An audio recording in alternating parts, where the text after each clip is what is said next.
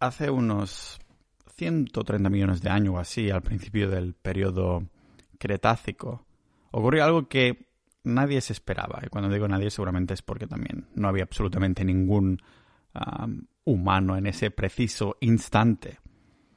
Pero resulta que una planta floreció. Seguramente fue una situación bastante incómoda para la planta porque nadie había visto antes una flor. Las compañeras que la rodeaban eran musgos, pinos, cicas y en definitiva plantas con mucho menos glamour, así que lo más probable es que se pusieran a insultar a esa planta que le había salido algo tan raro como es una, una flor. Seguro que estos insultos también ah, fueron la, como la primera sesión de bullying de la época y es que todos sabemos lo, crueles que pueden llegar a ser las plantas. Pero por esto estoy haciendo un poco la dieta carnívora, porque digo, hostia, es que las plantas hacen tanto bullying que, me sabe mal, ¿no? encima comerme esas plantas. Ya no por la carne, pero porque las verduras me hacían bullying si me las comía. Nadie sabe exactamente por qué ni cómo ocurrió esto de la flor. Al ser totalmente diferentes del resto de las plantas de la época y al no tener ancestros evolutivos, la aparición de las plantas con flor sigue siendo un misterio de la botánica incluso en la actualidad. En, 1900, ah, perdón, en 1879 ah, un Charles Darwin de mal humor lo consideró como un misterio abominable.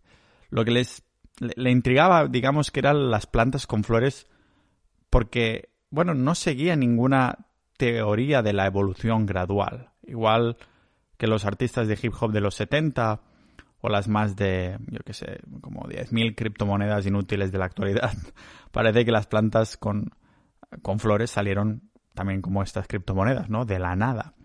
No solo esto, sino que además crecieron muy rápido. Y cuando digo crecer, me refiero tanto en volumen como en cantidad. En solo 100 millones de años, las plantas con flores han, bueno, conquistado casi todos los hábitats de, la Tierra, de nuestro planeta. Pensad que hoy en día suponen 9 de cada 10 especies de plantas del, planeta.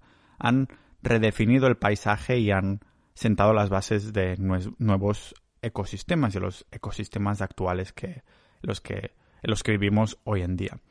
Pero un estudio reciente sugirió que Darwin se preocupaba sin motivo, porque es muy posible que ah, las angiospermas, que son las plantas con flor, evolucionaran progresivamente y a lo largo de un periodo de tiempo muy largo.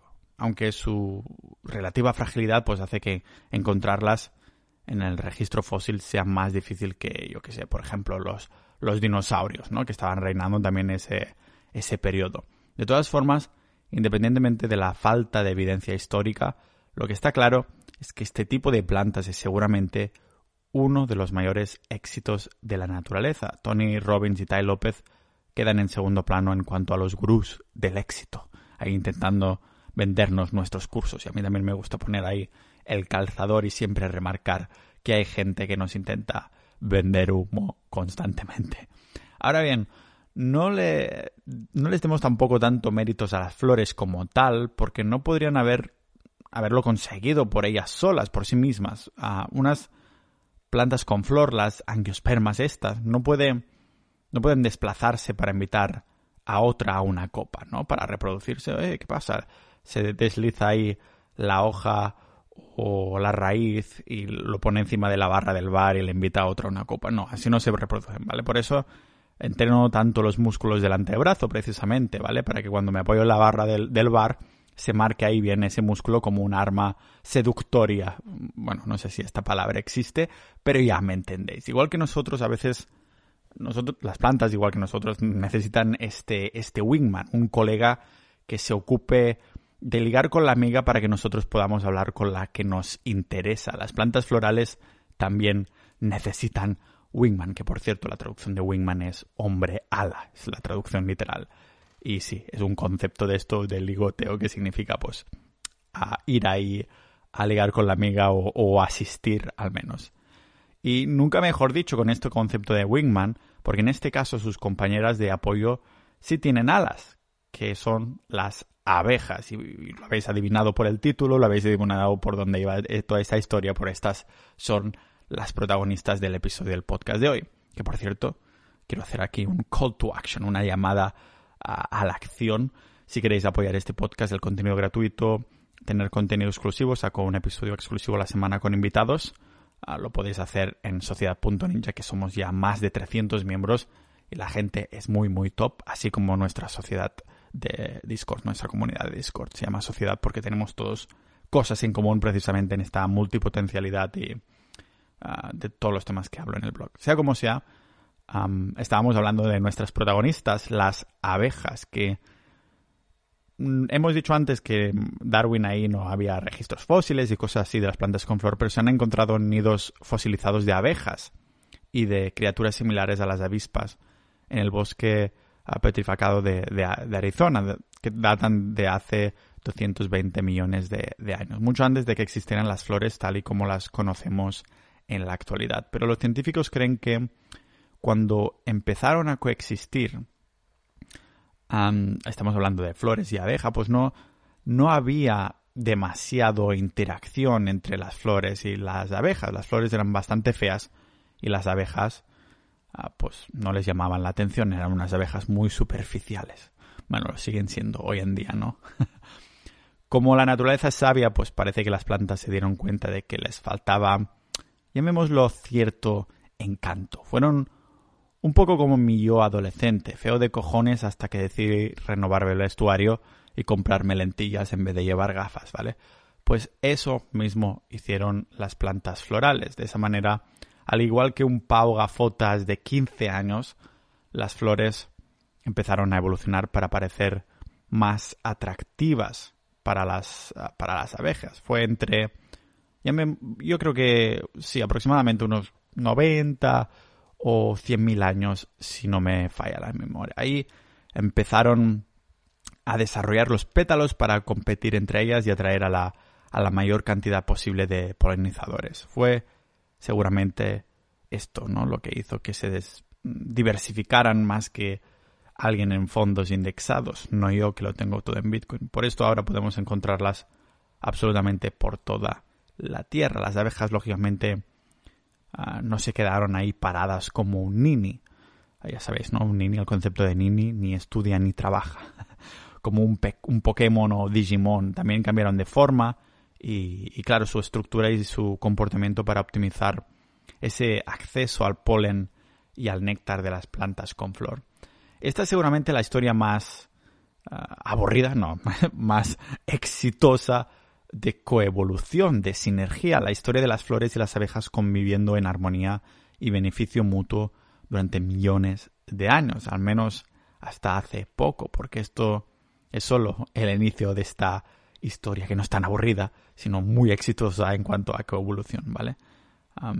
porque si es, es, el inicio, resulta que el, el, nudo es bastante aterrador y veremos el, el desenlace. Sabemos que las abejas están en peligro de extinción en todo el mundo, pero nadie sabe el motivo. O sí, ¿vale? Porque hay bastantes teorías. A mediados de noviembre de 2006, el apicultor estadounidense Dave Heckenberg hizo un descubrimiento que conmovería, conmovería al mundo de la apicultura. Para los que no sepáis, la apicultura es eso de tener abejas, básicamente, ¿vale? En una inspección rutinaria de sus 2000 400 colmenas, que no son, no son pocas, es lo que pasa si eres apicultor, supongo que tienes más de una colmena, pues descubrió que 400 de ellas habían sido abandonadas por completo. Simplemente las abejas se habían ido. No es que se hubieran muerto, sino que habían desaparecido del mapa, como un padre que te dice que va en busca de tabaco y no vuelve nunca más. En febrero de 2007, ya se habían detectado casos similares en, otras explotaciones de, abejas de Estados Unidos, ¿vale? Con pérdidas de hasta un 90% de las colonias. Cuando digo colonias no me refiero a perfúmenes, pero a las colonias de abejas. Y como digo, no eran casos aislados porque a lo largo de la historia se habían ah, producido desapariciones similares. El caso documentado más temprano hasta entonces eh, en la historia que se ve data de 1869, ¿vale? A esta desaparición se le ha dado muchos nombres. Por ejemplo, se le ha dado el nombre de síndrome de la desaparición, seguramente en una, en una ráfaga de creatividad para llamarlo de alguna manera. También se ha llamado mal de mayo. Y desde 2006 un nombre un poquito más serio. El problema de colapso de colonias. Tampoco muy original, pero bueno, así al menos la gente sabe de qué estamos hablando, aunque no seas un apicultor. Que el problema de, colapso de colonias no es cuando te vas a poner la colonia, lógicamente, de cristal en el baño y se te cae en el suelo. Lo raro de este mal de mayo es que no quedaban, no había como abejas muertas, solo colmenas vacías. Como si una mañana una, una abeja obrera que fuera un poco solitaria hubiera dicho estoy harta de trabajar tan duro, me voy de vacaciones, quiero ser nómada digital. y entonces lo hubieran seguido como, yo qué sé, 80.000 abejas zumbando ahí todas cabreadas diciendo sí, sí, yo también me quiero hacer nómada digital y todas se van, ¿vale? Durante los siguientes nueve años de que pasara esto, este problema acabó con un tercio de todas las colonias de abejas cada año.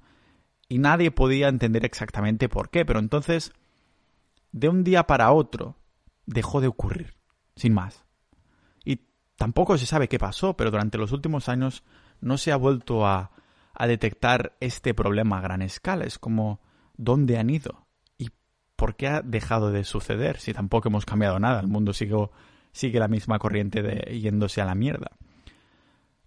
Es, esto, ¿no? No se sabe qué pasó y diréis, ah, Pau, pero qué buena noticia, ¿no? Entonces el desenlace de la historia termina siendo feliz, ¿no? Pero por desgracia, no, pensad que aunque esto haya dejado de ocurrir, las poblaciones de abejas han seguido disminuyendo, pero esta vez no han desaparecido. Más del 30% de aquellas colonias que, que, se han, que se han seguido, que se han estudiado, que, eso, que se han seguido, han muerto cada año durante la última década y hasta un 40% en los últimos años. El condado de Hanyuan, en la provincia china de ah, Sichuan, es conocido como la capital del mundo de la pera.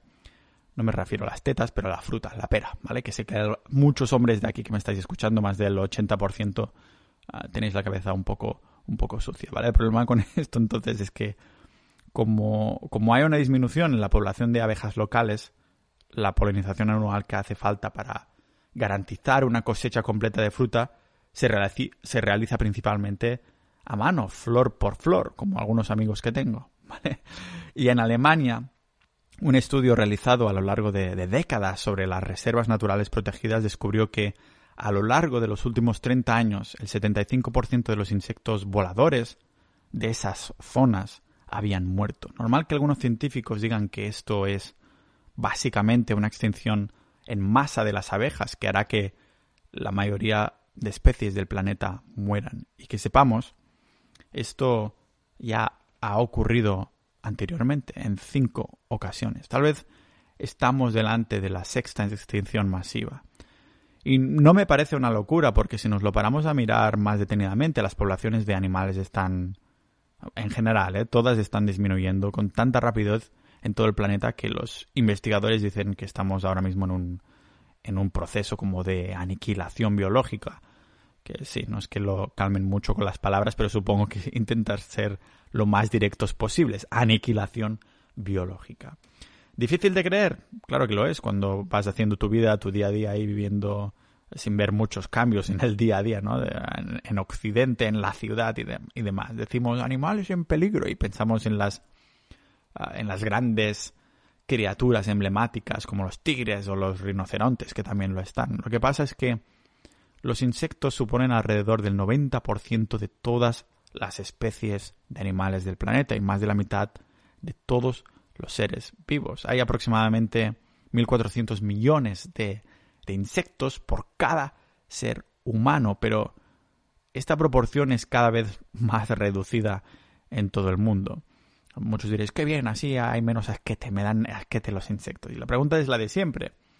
Entonces, si nos dan tanta asquete, ¿por qué debería importarnos un dato así? Con el asquete que dan los insectos, ¿no? Sobre todo las abejas que contraatacan ahí, si las cabreas y se, se van ahí a, a lo suicida. Pues como ya sabréis, los insectos y en especial las abejas son cruciales para la supervivencia de los seres humanos. Existen entre 25 y 30 mil especies distintas de abejas, solo de abejas, y todas ellas están pasando por lo mismo, una depresión que flipas, porque con el corona y tal, no, no es esto, ¿vale? Ah, ahora veremos el qué, y sin ellas no hay alimentos, por eso nos interesa entenderlo al menos.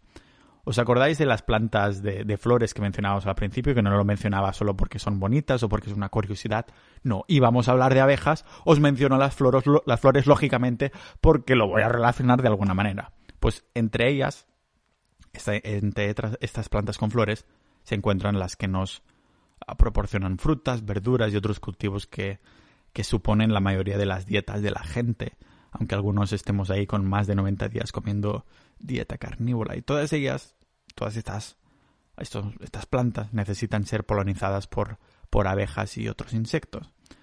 ¿A ¿Que sigues una dieta carnívora? No importa, porque tu comida comerá estas verduras, plantas y lo que sea. Según la ONU, hasta el 75% de los cultivos de alimentos del mundo dependen de las abejas y otros insectos polinizadores, que algún día me tendré que mirar cuáles son, porque para mí solo son las abejas, pero es el porcentaje más alto. Así que las abejas, la abeja maya, es quien se lleva la palma de, la reina, de prom queen, como hacen en Estados Unidos. En este sentido hay hay un estudio internacional que estima que la, que la producción mundial de alimentos que depende de los, de los polinizadores tiene una, como un valor de medio billón de dólares, que no es poquito que digamos. Sin abejas, para decirlo de algún modo, nuestro sistema alimentario no es que colapsaría necesariamente, pero mucha más gente pasaría hambre. Seguiríamos siendo capaces de cultivar productos básicos como cereales, que se polinizan mediante el viento, pero las frutas y las verduras escasearían o, o tendrían un coste básicamente prohibitivo, un coste que ningún catalán como yo estaría dispuesto a pagar. Como mínimo, tendríamos que tener acceso a una nutrición de calidad y a la mayoría de las cosas que nos gusta comer, y esto es lo que significa vivir en el primer mundo, ¿no? poder elegir. Poder elegir, aunque digas, hostia, la dieta carnívora, comer solo carne de pasto sería lo puto mejor para el planeta la libertad de poder elegir es, supongo, lo que nos hace decir que vivimos en el primer mundo. Por eso España cada vez lo es un poquito menos. no sé, a menos que tengas mucho Bitcoin, ah, tendríamos que decir adiós al café. no sé, pensémoslo por un momento. Decir adiós al café. Mm, ah, me cago en la puta. Pero más allá de nuestras preocupaciones humanas del primer mundo, la muerte de todas estas abejas produciría como un efecto dominó sobre la mayoría de los principales ecosistemas naturales, que se dice rápido, porque sin polinizadores habría menos plantas, lo que en última instancia implicaría menos comida para la mayoría de las especies de animales del planeta, los herbívoros y todo eso, menos carnívoros que pueden comer herbívoros y en definitiva más extinciones de todo tipo. Básicamente un apocalipsis del mundo natural. A lo mejor es de esto de lo que tendremos que hacernos preppers y prepararnos una mochila y una casa autosuficiente con, como nos decía lobo nómada. A lo mejor es este el apocalipsis. ¿Y cómo podemos evitarlo?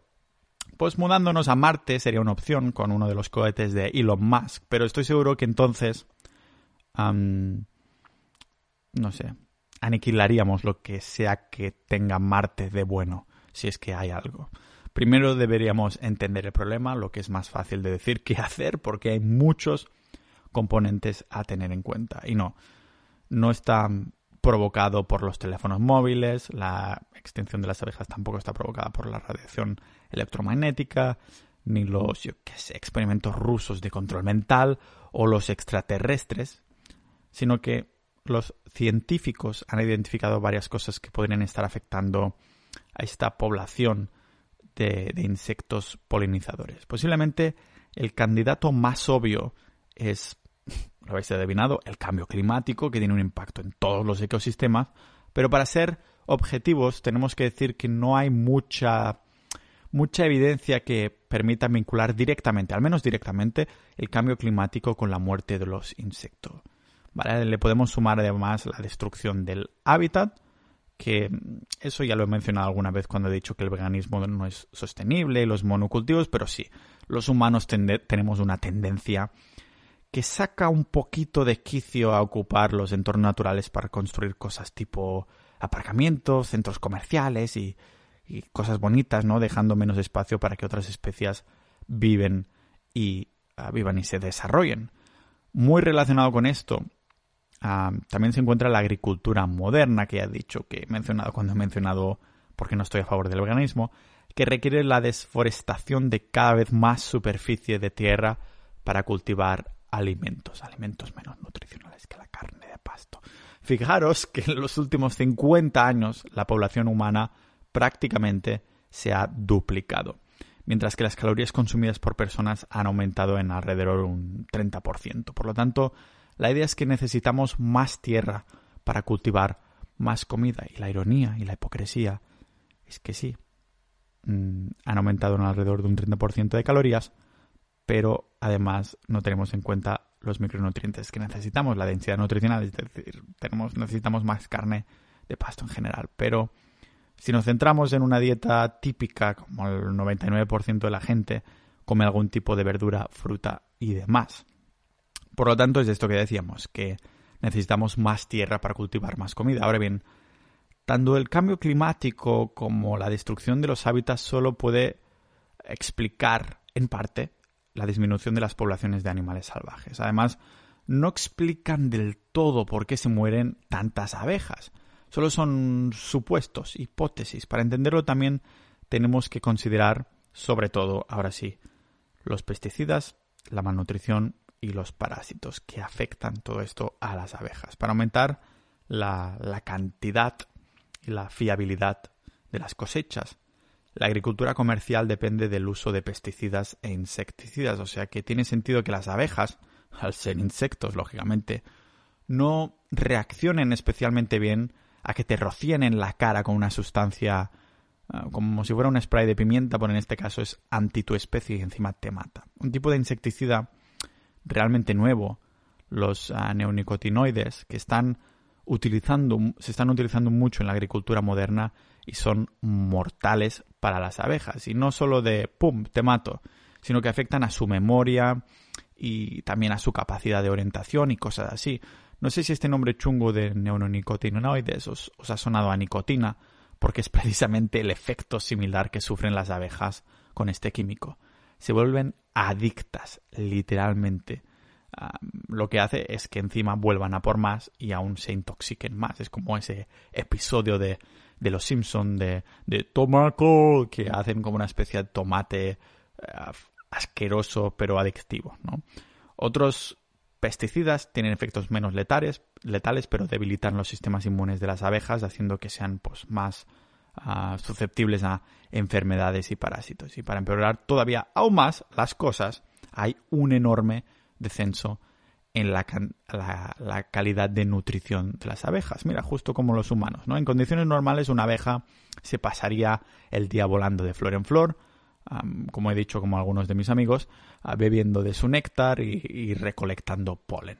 Después volvería de vuelta a su colmena, convertiría el néctar en miel y el polen se usaría como fuente de alimentación proteica en forma de como de pan de abeja. En este escenario, una abeja podría visitar cada día cientos de flores de distintas plantas y disfrutando así de una dieta súper variada para una abeja. Ah, ¿Cuál es el problema? Humanos, cómo no, ¿vale? Porque los métodos modernos de agricultura tienden a, favorecer, como siempre, los monocultivos, es decir, la práctica de plantar superficies enormes con un único tipo de planta. En el peor de los casos, esto implica plantar miles y miles de hectáreas de terreno agrícola con cultivos comerciales como la soja o el maíz, que no son polinizados por, las, por los insectos. Para una abeja, estos monocultivos son el equivalente a ir al supermercado y no encontrar papel higiénico. Es como ir al supermercado para una abeja y el que esté todo vacío, como si fuera un supermercado de Venezuela, vamos, un, como un desierto alimentario. Y diréis, Vale, pues plantamos monocultivos de plantas florales. Lo que pasa es que no son mucho mejores. California, por ejemplo, produce el 80% de las almendras de todo el mundo, con más de medio millón de hectáreas dedicadas a cultivar casi exclusivamente almendrero. Siempre que digo almendrero me viene la canción esa de almendrero de Doraemon que florece en la serie de Doraemon de, de Venga Monjas. Os lo recomiendo para cantar de fiesta.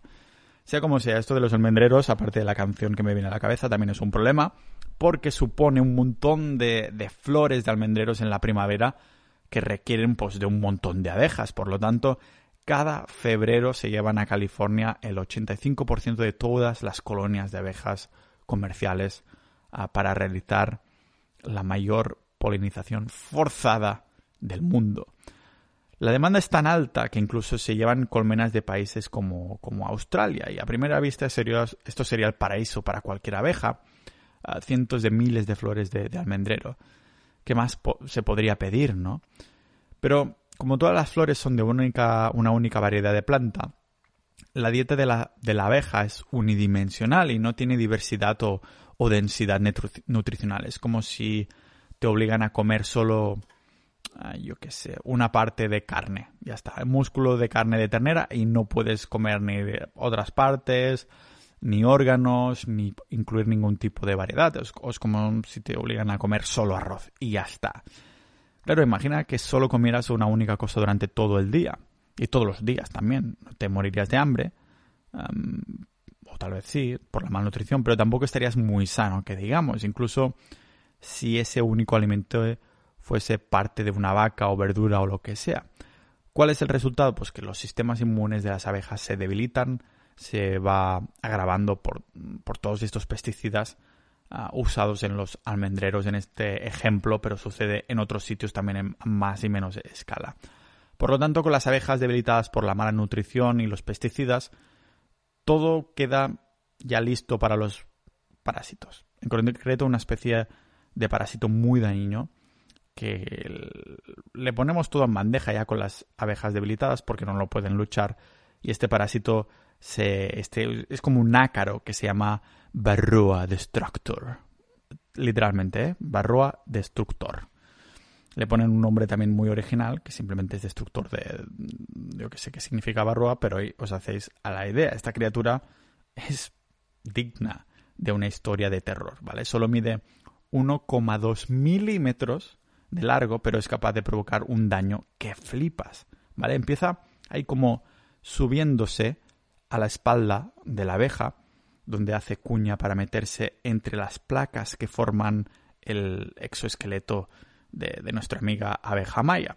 Una vez ahí, perfora la piel e inyecta un cóctel de enzimas digestivas que licuan gradualmente los órganos internos de las abejas y pues proporcionando el, este ácaro un festín de forma de, de batido de abeja, para decirlo así. Las colmenas, claro, solían aguantar los ataques de este ácaro siempre que no infestara más del 20% de la colonia, pero hoy en día, con la debilitación de los sistemas inmunes de las abejas por, por culpa nuestra, lógicamente, y las, y las variantes del ácaro resistente a, las, a los pesticidas, este umbral es solo de un 3% de la población de, de abejas. Y cada vez el problema es peor y peor. Hay menos resistencia. Solucionar el problema de la, de la muerte masiva de, abejas no es algo que requiera de como de ingeniería aeroespacial a lo SpaceX de Elon Musk, lo cual es una suerte porque la mayoría de los científicos que trabajan en ello son entomólogos, pero sí que es un problema que hay que solucionar si, si quieres que en medio siglo nuestros descendientes tengan una, dieta nutritiva y por lo tanto vivan sanos, decidan lo que decidan comer. Yo cuando siempre cuando estoy en España durante el verano veo estas abejas en el suelo, un montón de abejas que se están muriendo, están como vivas aún, pero no tienen energía, no, no pueden volar y cosas así. Así que decidí un poco informarme para, para hacer este, este episodio y al menos ponerlo las cosas en perspectiva de, un poquito más del daño que hacen los monocultivos y por qué necesitamos agricultura de pasto, es decir, animales de pasto, para volver a recuperar esta salud del planeta. Así que nada, daros las gracias por haber llegado hasta aquí, a todos los oyentes que habéis escuchado y también en especial a los miembros de Sociedad.ninja, la comunidad del podcast si queréis apoyar el contenido gratuito, ya que siga metiendo caña al podcast de absolutamente todos los tipos de temas. Así que nos vemos en este podcast multipotencial de Power Ninja.